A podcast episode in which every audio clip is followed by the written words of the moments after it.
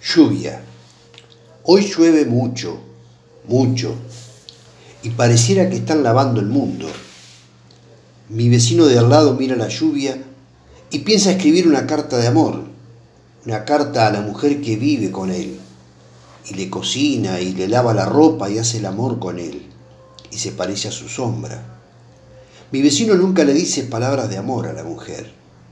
Entra a la casa por la ventana y no por la puerta por una puerta se entra a muchos sitios, al trabajo, al cuartel, a la cárcel, a todos los edificios del mundo, pero no al mundo, ni a una mujer, ni al alma.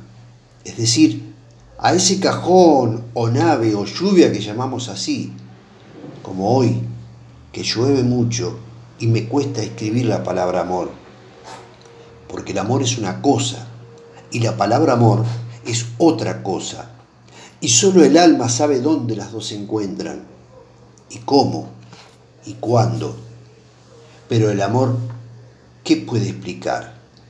Por eso mi vecino tiene tormentas en la boca, palabras que naufragan, palabras que no saben que hay sol porque nacen y mueren la misma noche en que amó, y dejan cartas en el pensamiento que él nunca escribirá, como el silencio que hay entre dos rosas o como yo, que escribo palabras para volver a mi vecino, que mira la lluvia, a la lluvia, a mi corazón desterrado.